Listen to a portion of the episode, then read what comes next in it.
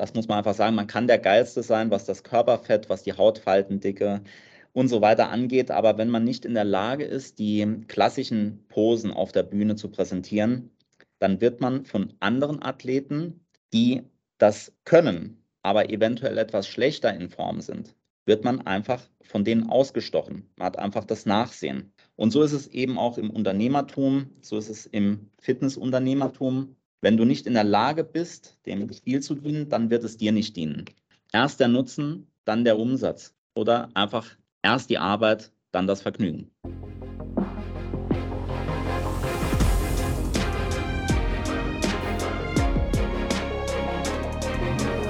Herzlich willkommen zu Hashtag Fitnessindustrie, der Podcast über die deutsche Fitnessbranche von und mit Andreas Bechler.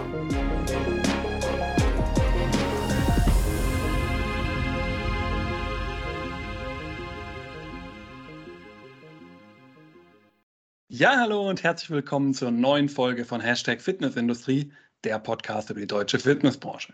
Mein Name ist Andreas Bechler und neben meiner Tätigkeit als Host dieses Podcasts bin ich auch als Autor, Berater, Dozent und neuerdings auch auf YouTube unterwegs. Gerne natürlich auch bei YouTube mal vorbeischauen über die ersten Videos. Wir sind aber hier natürlich weiterhin erstmal im Podcast, denn ich habe heute auch wieder einen Gast bei mir, der meine Serie Persönlichkeiten der Fitnessbranche ein bisschen bereichern wird. Und auch dieses Mal ist es natürlich wieder jemand, wo ich zumindest sagen würde, es ist eine der prägenden Personen unserer Branche aus den letzten Jahren, der mir heute gegenüber sitzt und von dem ich heute ein bisschen mehr erfahren möchte. Denn mein heutiger Gast ist der Geschäftsführer von Faceforce, Dominik Weirich. Hallo Dominik, schön, dass du heute dabei bist. Ja, Andreas, schön, dass es heute endlich geklappt hat. Wir hatten ja schon nach der Beendigung der wesentlichen Corona-Maßnahmen versucht, einen Termin zu finden, das war allerdings zeitlich eher unmöglich. Von daher freue ich mich jetzt umso mehr, dass es endlich passt. Danke für die Einladung. Ja, freut mich, dass du dabei bist. Und ja, bei euch wird wahrscheinlich auch nach Corona oder nach Corona, vielleicht falscher Begriff, so ein bisschen nach der Corona-Maßnahmen, hast du ja sehr schön äh, gesagt, sind wahrscheinlich auch die Drähte heiß gelaufen und die Anfragen natürlich auch von den Studios sicherlich wieder im großen Umfang da gewesen. Aber da werden wir über alles heute noch so ein bisschen reden, was ja. denn so die letzte Zeit gebracht hat. Aber wir gucken für den Anfang vielleicht erstmal noch ein bisschen weiter zurück gucken wir mal so ein bisschen in deine Vita hier hinein. Und ja, klar, heute jeder kennt dich, glaube ich, in der Fitnessbranche, ja, als einen der wesentlichen Köpfe hinter Faceforce. Aber wie kam es überhaupt eigentlich dazu? Also führ uns doch mal so ein bisschen durch deinen Lebensweg. Wie ist aus dem jungen Dominik der Faceforce Geschäftsführer geworden? Ja, das ist eine gute Frage. Gar nicht so einfach, denn der Weg bis hierhin war dynamisch, geprägt von Höhen und Tiefen und ein Teil von dem, was ich gleich erzähle, hatte ich auch schon fast vergessen. Allerdings hilft da mein Interesse, von allem und jedem Bilder zu machen. Deswegen äh, klicke ich mich hier einfach mal so ein bisschen durch meine Bildergalerie. Das ist immer ganz hilfreich, um nicht zu vergessen. Ja, wo fange ich an? Ich denke am besten mit dem Studium. Ich war immer neugierig und von daher habe ich auch viel studiert. Erstmal ein Semester Chemie, dann ein Semester Computerlinguistik, dann vier Semester Biologie und danach dann Sportwissenschaft mit den Schwerpunkten Soziologie und Psychologie. Der Weg war also nicht besonders linear, aber dafür besonders lehrreich. Und das war im Endeffekt für mich auch eine große Hilfe, denn ich hatte das Vergnügen, im Anschluss ein Gesundheitszentrum zu leiten. Während dem Studium und in der Schule hatte ich schon meine wirklich große Liebe, die Fitnessbranche kennengelernt. Nämlich egal, ob als Praktikant oder später im Studium, in der Schule. Seit ich 14 bin, habe ich quasi in Fitnessanlagen gelebt. Meistens Praktikant im Studio oder Personal Trainer später auf der Trainingsfläche.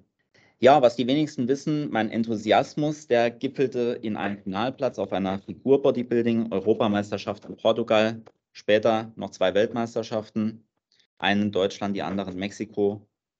Und parallel dazu schloss ich dann das Studium ab und schrieb, während ich das Gesundheitszentrum geleitet habe, mit dem Professor Dr. Fröhlich, der sicherlich dem einen oder anderen Zuhörer bekannt ist. Mit dem schrieb ich ein Buch zum Thema propriozeptives Training auf hyperinstabilen Unterlagen. Der Kai Wiethold, der hat mich damals in die Inline-Akademie eingeführt, als ich eines der ersten Seminare zum Thema Online-Marketing halten durfte. Da hat er auch lustige Videos von mir eingespielt, um mich vorzustellen, wie ich stehend auf einem Petsy-Ball Kniebeuge mache. Und genau darum handelt auch dieses Buch. Genau, ich hatte also große Ziele und wollte damals das damalige Enjoy im Saarland auch übernehmen. Aber am Ende sind dann die Übernahmeverhandlungen gescheitert. Aber das war auch nicht schlimm, tat meiner Leidenschaft zum Training auch keinen Abbruch. Parallel dazu hatte ich das Vergnügen, dann immer weiter und immer weiter zum Thema Online-Marketing in dem Bereich Fitness zu referieren. Und irgendwann ist es dann gekommen, dass einige Betreiber mich auf den Seminaren angesprochen haben und gesagt haben, du, das ist mir alles zu komplex. Ich möchte das nicht selbst umsetzen. Gibt es dazu keine passende Dienstleistung? Und im Großen und Ganzen war das dann der Anfang von Faceforce. So war das. Ja, sehr spannend. Da merkt man auch schon, äh, viele Wege führen zum Ziel, kann man vielleicht auch ein bisschen dazu sagen. Ja, dass vieles ausprobiert und ähm, wie es dann immer so gut ist, man merkt, was man kann, was einem liegt, was einem Spaß macht, ja auch, glaube ich, ganz besonders. Und ähm, da konntest du dann deinen Weg auch finden und hast ja dann auch äh, quasi trotz einmal, wo du schon kurz davor warst, ein Unternehmen zu übernehmen, in dem Fall jetzt dann eben mit Face, oder was heißt jetzt, auch schon ein paar Jahre her, ja, dann mit Faceforce im Grunde wirklich etwas äh, Großes in der Fitnessbranche schaffen. Das, glaube ich, darf man denn so sagen. Ähm, und ja, ich habe es gerade gesagt, etwas Großes. Ja, das ist ja eine der bedeutendsten Marketingagenturen in der deutschen Fitnessbranche. Und ähm, Führ uns doch vielleicht mal so ein bisschen durch deinen Tag. Also was, was bedeutet so ein typischer Tag äh, als Geschäftsführer von Facebook? Wie sieht der bei Dominik Weirich aus? Ja, also so ein typischer Arbeitstag. Ich hatte eben noch mit einem äh, Kollegen telefoniert, dem René Pfeiffer. Ähm, äh, der hat gesagt, dass ich da oftmals an den Sheldon Cooper, ich weiß jetzt nicht, ob das jedem etwas sagt, aber dass ich oftmals an den äh, Sheldon Cooper von The Big Bang Theory dort erinnere. So, mein typischer Arbeitstag, der sieht genau genommen immer gleich aus. Ich bin ein Freund von Routinen, nämlich wenn man regelmäßig Entscheidungen treffen muss, dann ist das zumindest für mich enorm hilfreich, wenn ich gewisse Anteile in meinem Tagesablauf gleich halte, um dadurch halt die Entscheidungslast zu nehmen. Das bedeutet, ich ziehe ganz häufig immer ähnliche Kleider an morgens. Das hilft mir, äh, dass ich morgens nicht noch zusätzlich eine halbe Stunde vorm Kleiderschrank stehe äh, und erstmal überlegen muss, was ziehe ich denn heute an. In der Regel stehe ich dann um 6 Uhr auf, frühstücke und meditiere erstmal eine Runde und danach geht es dann erstmal ab auf die Autobahn. Die Zentrale die liegt von mir zu Hause, aktuell 30 Minuten entfernt. Was ich dabei auch immer gern mache, das ist auch sehr eine Routine geworden. Ich höre meistens Hörbücher oder in dem Fall auch mal einen Podcast letzte Woche von, oder vorletzte von Wolf. Danach geht es dann äh, zu meinem aktuellen Lieblingssong über. Ab der Abfahrt wird dann umgeschaltet. Also auch das ist alles sehr, sehr routiniert. Für einige mutet das sehr seltsam an, aber äh, so läuft das bei mir auf der Autobahn ab. Danach geht es dann in die Tiefgarage und auch das eine liebgewonnene Angewohnheit. Erstmal vier äh, Stockwerke joggen. Also ich fahre in die Tiefgarage, verzichte jetzt dann mittlerweile seit ja, gut zwei Jahren auf den Aufzug. Und ähm, früher kam ich eher schnaufend im Büro an, aber mittlerweile bin ich da schon ganz schön fit. Dann wird erstmal jeder begrüßt, bevor es dann wirklich losgeht. Von Meetings bis hin zur Projektplanung und dann natürlich auch last but not least mein Lieblingsthema Schreiben. Äh, viele kennen mich ja auch als Autor in Fachzeitschriften. Dann geht es abends noch natürlich zum Sport und dann hänge ich meistens noch meinen Gedanken nach den Ideen des Tages, um die Spreu vom Weizen zu trennen und danach fokussiert in den neuen Tag zu starten. Ja, so, das, das war es schon und so sieht jeder Tag vom Prinzip her ähnlich aus. Sehr spannend. Ja, dann hatten wir ja quasi mit dem Wolf erst den äh, Gottschalk der Fitnessbranche. Und dann haben wir also mit dir heute den äh, Sheldon Cooper quasi der Fitnessbranche. So schließt sich dann so ein bisschen der Kreis.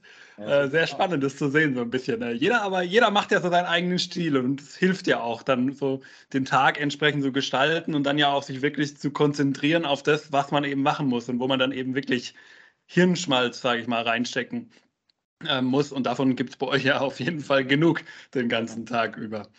Ähm, ja, wie in jeder anderen Folge ähm, die, aus dieser Serie Persönlichkeiten der Fitnessbranche habe ich natürlich auch heute wieder ein paar äh, Kollegen gefragt, ähm, was sie dich vielleicht unbedingt auch mal fragen wollten. Und ähm, dabei haben sie natürlich auch ein paar sich zurückgemeldet und dementsprechend kommt auch gleich die erste Frage, nämlich von Hans Münch, der hat sich sogar extra aus Toronto die Zeit genommen und mal kurz äh, eine Nachricht äh, durchgeschoben. Und diese persönliche Frage an dich über etwas, ja, das ich weiß nicht, ob es euch beide verbindet, müsste ich mal Hans fragen, ob das äh, bei ihm auch der Fall ist, aber ich will gar nicht zu viel vorne wegnehmen. Die hören wir uns auf jeden Fall jetzt mal an. Hallo, hier ist Hans Münch aus Toronto und eine Frage an Dominik Weirich. Zuerst, wie passt Golf zu Fitness zusammen? Ich habe mitbekommen, dass du jetzt ein sehr äh, ambitionierter Golfspieler bist und ob das auch beruflich überschwemmt. Ja, wie sieht's aus, Dominik? Golf und Fitness, wie kommt das zusammen? Die Frage musste ja kommen. Aber es gibt auch gleich mehrere Antworten darauf. Ne? Punkt 1 ähm, sehe ich darin, dass Golf zu einem Bewegungssektor gehört, den ich persönlich und hier intern auch als Premium-Bewegungssektor bezeichne. Der ist für mich in der Definition gekennzeichnet durch Mitgliedschaften und meistens auch durch höherpreisige Hardware. Somit wage ich hier den Blick über den Tellerrand, also über die Fitnessbranche hinaus, natürlich dann immer auf der anderen Seite Ausschau haltend, welche Erkenntnisse ich von dem jeweils einen Sektor dann in den anderen übertragen kann. Das war bis jetzt schon äh, sehr aufschlussreich, äh, insbesondere äh, wie die äh, Verbands- und Vereinsgestaltung auf der einen Seite aussieht und äh, wie das mit Betreibergesellschaften auf der anderen Seite aussieht. Das war bis dato sehr, sehr lehrreich. Punkt zwei sehe ich darin, dass Golf mich etwas lehrt, was ich schon aus dem Figur-Bodybuilding und aus einer anderen Perspektive kennengelernt habe. Man kann, das muss man einfach sagen, man kann der Geilste sein, was das Körperfett, was die Hautfaltendicke und so weiter angeht, aber wenn man nicht in der Lage ist, die klassischen Posen auf der Bühne zu präsentieren, dann wird man von anderen Athleten, die das können, aber eventuell etwas schlechter in Form sind, wird man einfach von denen ausgestochen. Man hat einfach das Nachsehen. Im Golf ist das ebenso der Fall.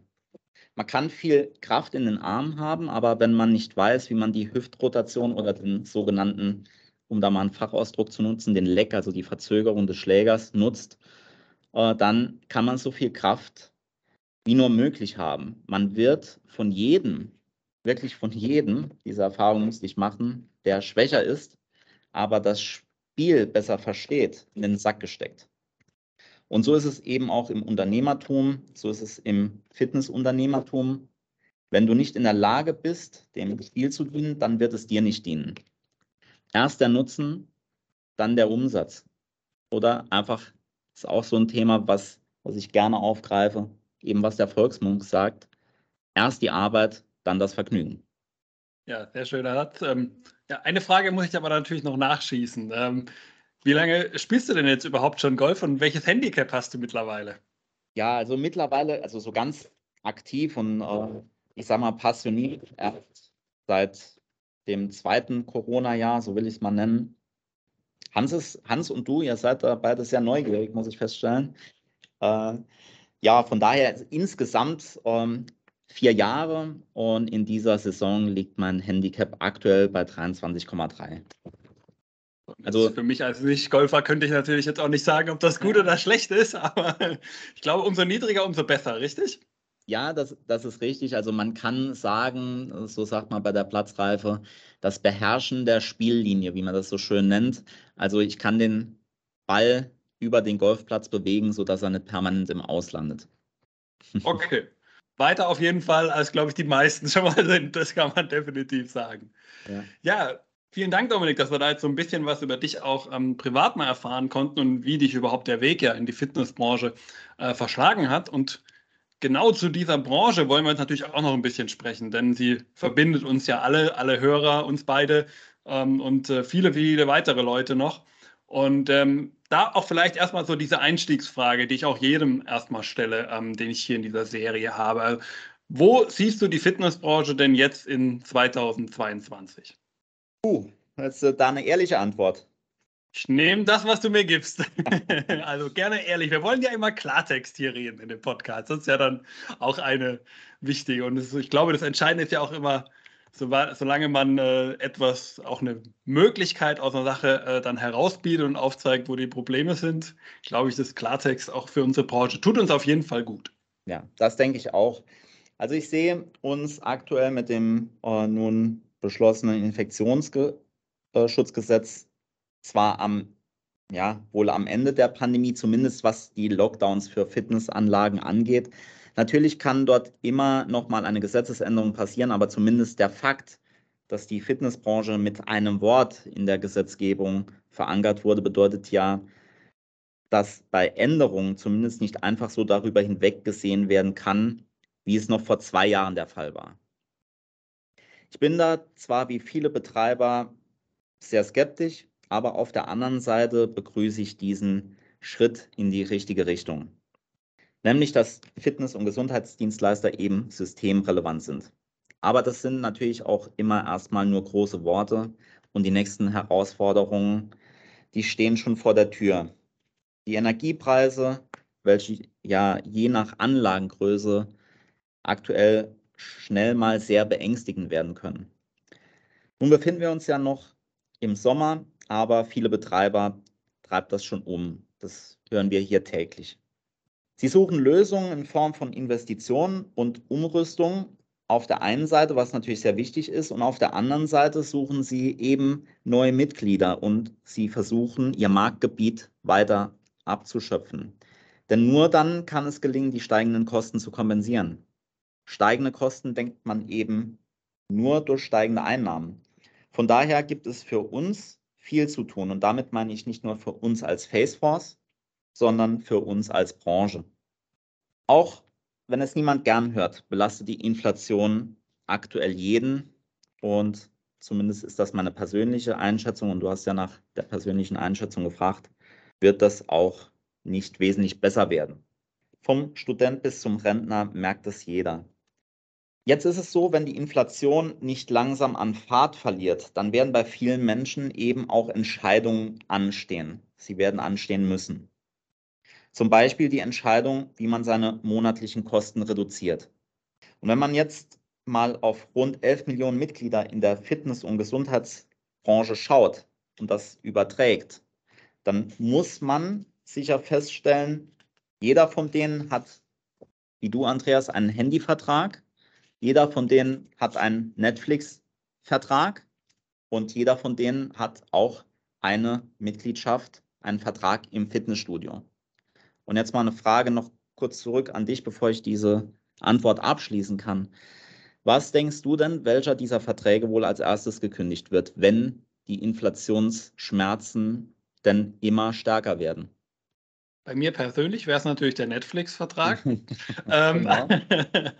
aber ich befürchte, darauf wirst du wahrscheinlich auch hinaus, ähm, dass wir hier sehr wahrscheinlich halt ähm, bei den Freizeitausgaben am Ende halt wieder landen und dann wir mindestens auf einer Ebene mit dem Netflix-Vertrag stehen, vielleicht sogar, weil es vielleicht den einen oder anderen weniger Spaß macht, ja. dann eventuell sogar ähm, davor. genau. Also so so sehe ich das auch. In 99 Prozent der Fälle wird das eben halt das Fitnessstudio sein. Und das liegt auch unter anderem daran, dass der Nutzer selbst den Mitgliedern nicht hinreichend bekannt ist. Also das, was das Ganze einem bringt, was es einem einbringt. Was es einem einbringt, einen schönen Film zu schauen, das merkt man daran, dass man dabei vielleicht wohlig einschläft. Klar merkt man auch, dass es einem nach dem Training besser geht, aber dazu muss man erstmal verschiedene Hürden überwinden. Und dass der Nutzen selbst den Mitgliedern nicht hinreichend bekannt ist, das hat ja auch Gründe. Von daher bin ich auch ganz bei Wolf Habert, der ja im letzten Podcast betont hat, dass die interne Kommunikation zum Beispiel über regelmäßige Workshops oder nennen Sie Infoabende oder wie auch immer, die sind jetzt wirklich ein maßgebliches Kriterium für den mittel- und langfristigen Erfolg.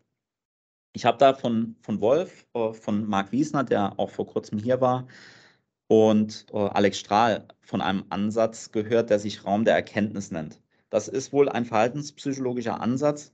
Und was sie sich da ausgedacht haben, also wie sie den verhaltenspsychologischen Ansatz dort ja, umgesetzt haben, das halte ich persönlich für bahnbrechend. Es ist kein bloßes Informieren, sondern ein Entdecken lassen der Möglichkeiten für den eigenen Körper. Das ist der Ansatz, den IKEA schon im Endeffekt ja, seit Anbeginn verfolgt und damit so groß wurde, wie sie eben auch geworden sind. Also für 2022 und jetzt auch im Spätsommer gilt es, den externen Markt zu mobilisieren, Interesse zu generieren, neue Mitglieder zu gewinnen auf der einen Seite und auf der anderen Seite den internen Markt zu konsolidieren, das was Wolf auch ganz deutlich anspricht, um hier die Kunden nochmal zu neuen Kunden zu machen. Beides ist mit Anstrengung verbunden. Allerdings wird nur derjenige gestärkt aus den Krisen der letzten Jahre hervorgehen können, der jetzt nochmal, ich hoffe für alle Beteiligten, dass es vorerst das letzte Mal ist, bereit ist, eben diese Extrameile zu gehen. Und das ist meine persönliche und meine ehrliche Meinung. Lass uns doch vielleicht dieses Thema noch ganz kurzen Moment ein bisschen vertiefen, weil es ja auch ähm, sehr interessant ist, das da so zu fundiert zu hören. Du sagst ja auch, das, was ja viele im Moment antreibt, ja, wir haben nun mal einfach das Kostenproblem, wir rennen nun mal dummerweise von Krise quasi in Krise. Bisschen mhm. schade, aber gut, ähm, ist halt nun mal jetzt passiert. Äh, Wirkung von außen kann jetzt kein Betreiber direkt daran irgendwas ändern. Aber du hast ja schon so ein paar Maßnahmen so ein bisschen angeteasert, die man vielleicht machen kann. Du hast das Beispiel mit dem Wolf ja genannt, mit den internen, ähm, internen Maßnahmen, wie man die intern die eigenen Mitglieder schult, ja quasi, um die Bedeutung äh, klarzumachen. Du hast von, ähm, davon gesprochen, dass man ja auch äh, durchaus im Mitglieder, im Neukundenbereich wieder entsprechende Mitglieder ähm, werben muss und natürlich auch versuchen muss, da wieder ähm, volle Kanne auf den Markt zu gehen. Aber kannst du vielleicht so ein bisschen ähm, konkreter, vielleicht noch so ein paar Maßnahmen, die du als wichtig erachtest, vielleicht auch nochmal darstellen? Weil ich glaube, das wird vielen auch gerade jetzt helfen. Mhm. Also, wenn man das alles zusammenfasst, und das ist eine Strategie, die wir seit jeher verfolgen, weil es einfach die Strategie von Marketing und Vertrieb im Allgemeinen ist. Also man kann und braucht das Rad dort nicht neu zu erfinden. Das ist wie in einem Fitnessstudio. Die Kniebeuge, die ist universell für die Beuge-Streckschlinge zuständig. Und ähm, da gibt es auch genau genommen keine wesentlich bessere Übung. Und im Vertrieb und im Marketing ist es einfach so, du musst die Leute aufklären, du musst äh, dort äh, nicht nur einen Bedarf ermitteln, du musst den vor allem wecken. Ähm, dann musst du den Nutzen, den individuellen dort aufzeigen können. Und das fassen wir hier intern unter dem Begriff Aufklärung zusammen. Dann musst du in der Folge abschöpfende Maßnahmen ergreifen, also die Leute, die dann schon vorinformiert sind, die praktisch schon einen ersten äh, Trigger bekommen haben, einen zweiten, einen dritten, einen vierten, äh, die entsprechend dann abschöpfen, wie wir das so schön intern nennen, den externen Markt abschöpfen, ihn dazu bewegen, dass er in die Anlagen hineinfließt, also einen externen Interessentenstrom und regelmäßigen Interessentenstrom durch die Anlagen.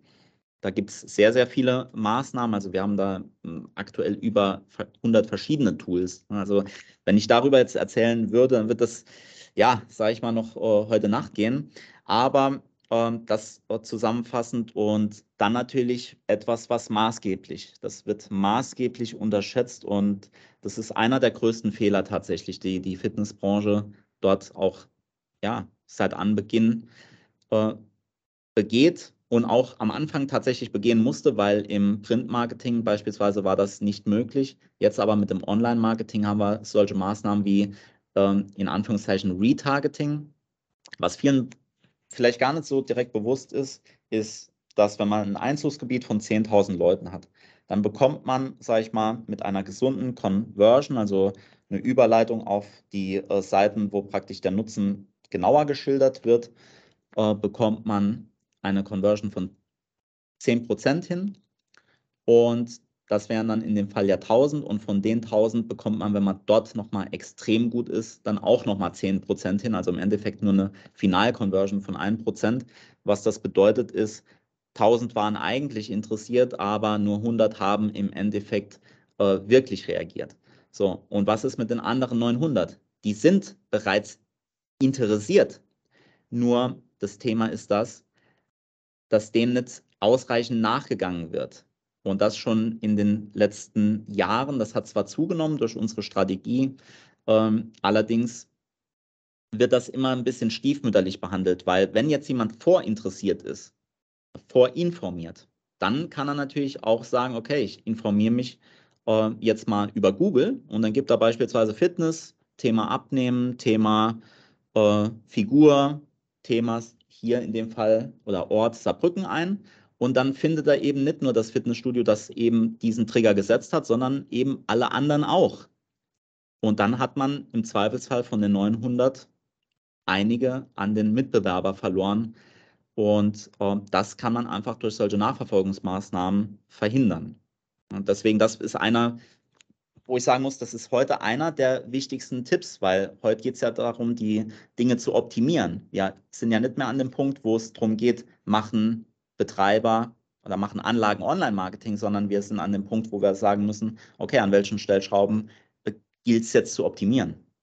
Genau, und ich glaube, was auch ganz wichtig ist, was ich auch da ähm, von äh, mitnehmen würde, ist ja durchaus, wir haben, du hast ja von diesen verschiedenen Steps auch gesprochen, die man da im Endeffekt ja geht. Das ist ja nicht ein Step und der, das, das Mitglied ist da und unterschreibt und fertig, sondern ja. es sind viele verschiedene Steps und dementsprechend ist es natürlich auch ein Long Run. Ja? Also es ist kein Sprint, den wir mal eben machen können und dann sind die alle da, sondern man muss dranbleiben, man muss dauerhaft bleiben. Und gerade beim Retargeting wird ja auch das Dranbleiben ja wieder deutlich. Ja? Und da müssen wir diese ganzen Schritte einfach gehen.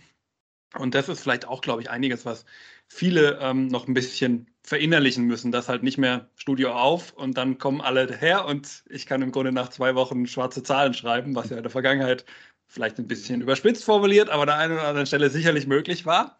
Ja. ja und äh, da muss man einfach dranbleiben und das ist, denke ich, auch, glaube ich, ganz wichtig. Jetzt gehen wir mal davon aus, Dominik, dass äh, es geklappt hätte mit äh, den nächsten Jahren und wir wirklich äh, wieder quasi in den in den, ja, die Erfolgsspur zurückgefunden haben, auch als Branche. Und ähm, gerade ihr, ihr seid ja so die äh, auch, äh, sagen wir mal, in Sachen Innovation durchaus immer sehr weit vorne mit Faceforce. Und deswegen vielleicht auch so an dich mal so die Frage, wie stellst du dir eigentlich dann das äh, Studio der Zukunft vor? Also welche digitalen heute vielleicht noch Innovationen, aber irgendwann später mal Standards äh, sind in, äh, in Zukunft in Studios etabliert? Äh, ich halte es dort äh, ganz gern mit Warren Buffett. Das ist ja einer der äh, größten Investmentlegenden, also eine lebende Legende. Der hat es nämlich stets bei Analysen belassen und sich äh, immer den Prognosen verschlossen. Warum ist das so? Äh, weil sie allzu häufig schief gehen können. Und man dann, sofern sich andere später daran erinnern, als planlos darstellt. äh, dazu habe ich auch ein gutes Beispiel, also wirklich äh, etwas, was treffend ist.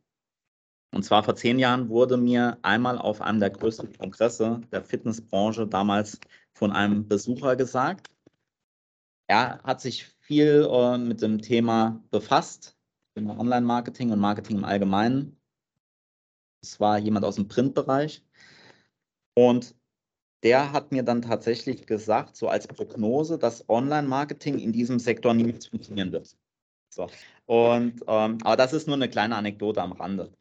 Ähm, ganz allgemein kann ich aber sagen, dass es für die Zukunft unabdingbar sein wird, erstens stärker den Nutzen für die Mitglieder in den Fokus zu rücken. Das hatten wir ja eben schon, um das Mitglied. Und das ist ein ganz wesentlicher Punkt. Um das Mitglied bei jedem Besuch in seiner Entscheidung, eben Mitglied zu werden, zu bestärken. Denn auf der einen Seite senkt das die Fluktuation, auf der anderen Seite die Bereitschaft im Sinne eines Fans zu missionieren, um Weiterempfehlungen den Weg zu ebnen. Aber jetzt ganz wichtig, nicht eine Weiterempfehlung einer Marke, also im Sinne eines Studios, sondern eine Weiterempfehlung zu dem einzig gesunden Weg durch das gesamte Leben, nämlich lebenslanges Training. Ja. Dazu braucht es auf der einen Seite Emotionen und auf der anderen Seite braucht es die Kognition, eben die Wissensvermittlung im Endeffekt. Beides ist im Storytelling miteinander verwoben. Von daher könnte es digitale Avatare geben, die diese Arbeit übernehmen. Aber weil du gesagt hast, Zukunft, das ist ja im Endeffekt keine Zukunft, sondern das ist unser elektronischer interaktiver Assistent Elias. Also von daher ist das eher eine Analyse als eine Prognose. Und äh, bei der Prognose will ich es gerne belassen und bin gespannt darauf, wie sich solche Avatare in Zukunft auch äh, im Bereich der Promotion und so weiter den Weg ebnen können. Ja, sehr spannend. Ja, du hast gerade ja schon ein bisschen ähm, schon äh, fast so den Übergang gemacht, den ich jetzt ja auch eigentlich ähm, noch machen will, nämlich äh, zu euch natürlich auch ein bisschen, weil wir wollen ja auch ein bisschen ähm, was über Faceforce noch erfahren und ein bisschen über Faceforce sprechen. Ähm, aber auch hier äh, will ich gar nicht selber den Einstieg machen, sondern den überlasse ich wieder einem Kollegen. Und ähm, da hat der Hans ja noch einen zweiten Teil in seiner Frage und die hören wir uns mal zusammen an. Und zweitens, wie hat sich dein Businessmodell verändert während und nach der Covid-Zeit? Danke. Ja, Dominik, was ist bei euch anders geworden in den letzten zweieinhalb Jahren? Ja, langsam kommt mir das bei Hans wie Betriebsspionage vor, muss ich sagen. Ähm, also unser, Gesell äh, unser Geschäftsmodell, das hat sich hauptsächlich in der Akquise der eigenen Kunden äh, verändert und natürlich auch in der Betreuung und in, vor allem auch in der Beratung äh, bestehender Kunden. Wo 2016 noch die FIBO beispielsweise dort an erster Stelle stand, ist jetzt unsere eigene Kommunikation, die ist wirklich wesentlich digitalisiert worden. Ja, durch unsere Systeme, wie zum Beispiel unser Midfit-System, das dort weiter ausgebaut wurde und richtig viel Interaktion auf digitalem Weg möglich macht. Ansonsten hat sich unser Geschäftsmodell in dem Sinne eher erweitert, als dass es sich verändert hat. Und das, indem wir die Reise des, ich nenne das, ich nenne es des Uninteressenten, nicht des Interessenten, sondern die Reise des Uninteressenten bis hin zum Mitglied. Um diese Reise, also um diesen Weg, konzentrieren sich alle unsere neuen Dienstleistungen. Dort, wo wir 2016 noch vorrangig an der Lead-Generierung gearbeitet haben, also an der Gewinnung von Menschen, die an einem bestimmten Thema Interesse haben und das Angebot eines Fitnessstudios als Vehikel sehen, gibt es heutzutage unzu, unzählige, sorry, unzählige weitere Dienstleistungen, wie zum Beispiel äh, unser neues System mit Fit Member, welches eben Menschen dort abholt, so Menschen, die schon bereit sind, eben direkt zum Mitglied zu werden. Genau. Ja, sehr spannend, ja. Man sieht aber auch schon natürlich bei allem, äh, was er da macht und was ihr auch gerade die letzten Jahre so ein bisschen ähm, ja, entworfen habt und auf den Markt gebracht habt, ähm, brauchst natürlich auch immer im Team im Hintergrund, das entsprechende Ideen und Inspirationen auch hat. Und ähm, da geht auch so ein bisschen die nächste Frage jetzt. Auch hier wieder von, ähm, diesmal ist es aber nicht der Hans, diesmal ist es der Janosch Marx äh, von der Fitness Management, der mir da genau zu diesem Thema eine Frage mit auf den Weg gegeben hat. Moin Dominik, hier ist der Janosch von der Fitness Management. Ich habe mich schon immer mal gefragt, wo ihr die geilen Inspirationen und Ideen für eure Faceforce-Kampagnen hernehmt. Und da würde ich mich über eine Antwort freuen. Liebe Grüße aus Hamburg. Ciao, ciao. Ja, ein sehr komplexes Thema, muss man an der Stelle sagen. Von daher bin ich häufig auch selbst darüber verwundert, woher das alles kommt. Denn ich hatte das eben schon angesprochen, wenn man sich jetzt in unserem Shop umschaut, wir haben jetzt mittlerweile auch einen Shop dazu gebaut. Auch das gehört zur Umstellung des Businessmodells durch und während Corona. Wenn man sich dort umschaut, findet man mittlerweile über 100 unterschiedliche Möglichkeiten. Und das in so kurzer Zeit, also seit knapp acht Jahren, 100 unterschiedliche Tools. Das, da bin ich wirklich immer noch häufig selbst von geplättet. Aber die Frage zielt ja im Endeffekt darauf ab, wie es dazu kam oder wie es in der Folge auch dazu kommt. Also wie die Ideen neue Ideen gekommen sind. Und dazu nutzen wir sehr häufig interne, aber oftmals auch externe Quellen. Intern bedeutet, dass wir ein großes Team zur Gestaltung neuer Kampagnen haben und extern, und das finde ich wirklich sehr, sehr spannend, wir ganz häufig durch die enge Zusammenarbeit mit unseren Kunden und Partnern Wünsche hören. Also es kommen Wünsche und im Endeffekt Ideen auf. Genau genommen, wenn man ehrlich ist, ist auch jeder Wunsch umsetzbar. Allerdings funktionieren einige dieser Wünsche und dieser Ideen in der Realität einfach nicht. Das kennt man ja. Aber auch hier stehen wir dann mit Rat und Tat zur Seite und entwickeln den Wunsch dann einfach gemäß unserer Expertise in ein Konzept, welches dann im besten Falle auch für andere Kunden umsetzbar ist. Das nennt man im Übrigen Outsourcing. Man greift sozusagen auf die Kreativität vieler zu, um dann durch die eigene Fachkompetenz ein im Endeffekt funktionierendes Produkt zu entwickeln. Von daher können das unsere Zuhörer gern auch als Aufruf verstehen, einfach Wünsche an uns zu senden und wenn etwas dabei ist, wo wir unterstützen können, werden wir das gerne tun. Ja, sehr schön. Janosch hat ja gerade schon so ein bisschen Inspiration und Ideen angesprochen, die ihr auch immer habt. Und da gibt es ja durch ein paar aus ein paar prominente Beispiele in den letzten Jahren. Also ähm, ihr habt ja, ähm, beziehungsweise du hast ja Elias auch gerade schon angesprochen gehabt, äh, mit dem wir auf der FIBO 2019 wart. Ähm, also im Grunde genommen eine ähm, Virtual Reality Beratung, äh, die, die es dann auch zum Innovation Award gebracht habt oder die es zum Innovation Award gebracht hat. Äh, zusätzlich habt ihr den Holoscan, ähm, eine 3D-Körpervermessung für die Kundenakquise geschaffen. Ihr seid schon länger an verschiedenen Produkten im Online-Marketing. Du hast ja gesagt, äh, im Grunde 100 Tools, äh, von denen du ja vorhin gesprochen hast, die ihr da schon habt. Also das ist ja schon ziemlich viel und da seid ihr definitiv schon ziemlich weit äh, in der Fitnessbranche, weit vorne dabei. Und äh, was kommt denn vielleicht auch noch in Zukunft? Was kannst du denn da vielleicht uns noch mitgeben, was Facebook so plant? Also gibt es bald wieder ein Produkt, das bereit ist, den nächsten FIBO Award zu gewinnen? Ja klar, das sind auf jeden Fall unsere Ambitionen und da sind wir auch äh, sehr optimistisch. Unsere bestehende Produktpalette wird stets auf Aktualität äh, natürlich geprüft und wo sinnvoll wird das auch angepasst und optimiert. Und ich habe da in den letzten Wochen und auch genau genommen in den letzten zweieinhalb Jahren viel nachdenken können. Es war ja ab und an auch äh, qua Berufsverbot, so kann man es ja fast schon bezeichnen, äh, dann auch viel Zeit dazu. Deswegen eine, ich sage mal, lustige Geschichte. Ich hatte es eben schon mal kurz äh, in unserem Vorgespräch angesprochen. Du kennst ja die Seite Wix, so ein Homepage-Baukasten mit dem flotten Slogan, mach's dir selbst. Ich habe mal zum Spaß dort eine Landingpage zusammengeschraubt, also häufig sind ja die Landingpages zumindest ein Teil einer Online-Kampagne. Dann habe ich diese durch einen Performance-Test gejagt. Also Performance-Tests im Sinne einer Applikation, die diese Performance-Indikatoren messen kann. Und das liegt meistens auf einer Skala von 0 bis 100 Punkten. So sind die meisten Performance-Tests arrangiert. Und siehe da, die Seite lag so bei knapp 40 von 100 Punkten. Das ist definitiv sehr schwer im roten Bereich. Nun, was sagen die Punkte im Endeffekt aus? Grob gesagt, die sagen aus, wie gut die Seite unter schwierigsten Netzbedingungen zu laden ist. Ist der Wert schlecht, werden die Kampagnen am Ende auch wirklich schlecht performen. Aktuell haben wir Testläufe mit Seiten, die tatsächlich mobil 100 von 100 Punkten erreichen und das Thema mobil, also Mobile First, das hat schon bei uns lange Priorität, aber hier äh, in dem Fall haben wir uns, beziehungsweise die Technik, das muss man an der Stelle mal äh, an die Technik weitergeben, die hat sich das selbst übertroffen. Das Verrückte daran ist, beides, also unsere Seiten und die Seite, die, sag ich mal, auf Wix erstellt wurde, die kann und sieht an der Oberfläche gleich aus. Eine von vielen Maßnahmen, die wir allerdings dazu nutzen, ist das Minifing und das Bundling.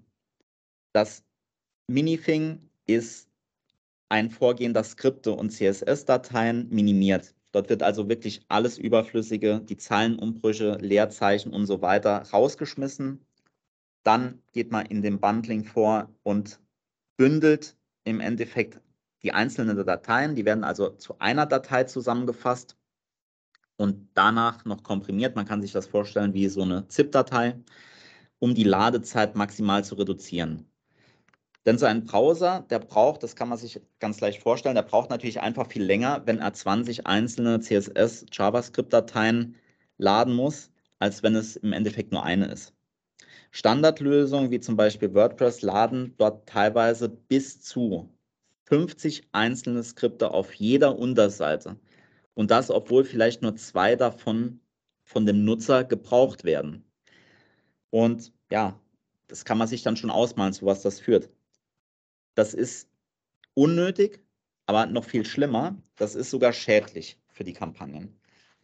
genauso gut kann man sein Geld auch dort aus dem Fenster rauswerfen oder ja, sich einfach eine Zigarre anzünden. Aktuell haben wir einen der spannendsten Testläufe mit eben diesen maximal performanten Ansätzen am Laufen. Dazu will ich allerdings jetzt noch nicht zu viel verraten. Ich kann nur sagen, dass wir euch da auf dem Laufenden halten werden, denn auch das gehört seit Stunde Null zu unserer Philosophie. Wir bieten nichts dem breiten Markt an, was nicht bereits in einem Testmarkt überzeugt hat. Wann diese Entwicklungen allerdings mit dem Award gesegnet werden, das wird dann die Zukunft zeigen. Ja, sehr spannend. Und falls du, lieber Zuhörer, vielleicht jetzt auch so ein bisschen angeteasert warst und wissen willst, was eigentlich deine Homepage so an Punkten äh, macht, dann guck zum Beispiel gerne mal, es gibt verschiedene Tools dazu. Ich persönlich nutze immer ganz gerne den ähm, Page Speed Insights von Google. Das ist so einer der Klassiker, den es da wahrscheinlich in dem Sinne gibt. Schaut da ruhig mal drauf, probiert es mal aus und dann guckt mal, wie die Punktzahl aussieht. Und äh, dann ja, entscheidet darauf aufbauend, was vielleicht auch ganz sinnvoll ist, um dann auch eure Kampagnen natürlich positiv zu gestalten. Ja, Dominik, wunderbar. Wir haben jetzt schon ganz schön lange geredet miteinander. Wir sind auch schon wieder ganz gut in der Zeit.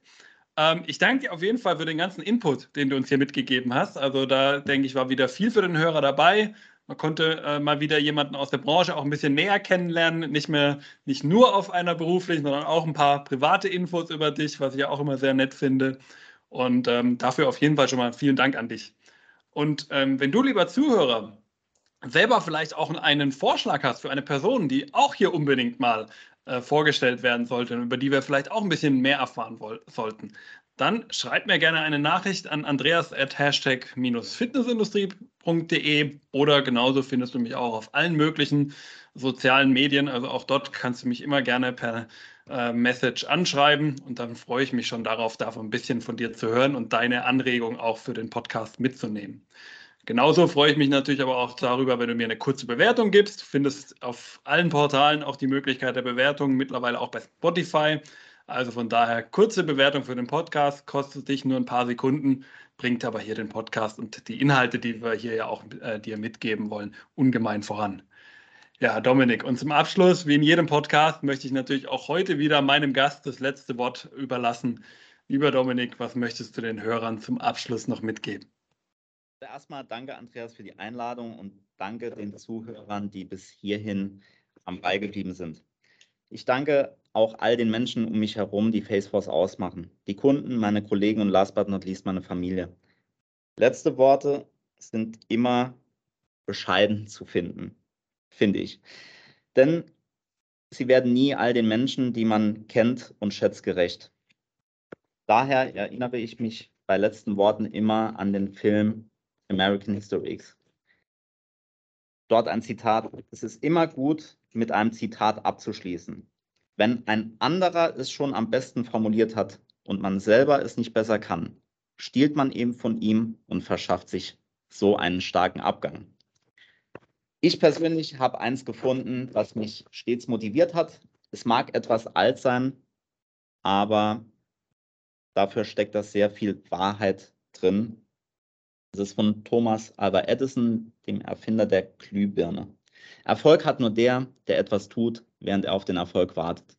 In dem Sinne packen wir es an, Andreas. Schönes Schlussworte. Vielen Dank an dich und damit bis zur nächsten Folge. Ciao. Ciao.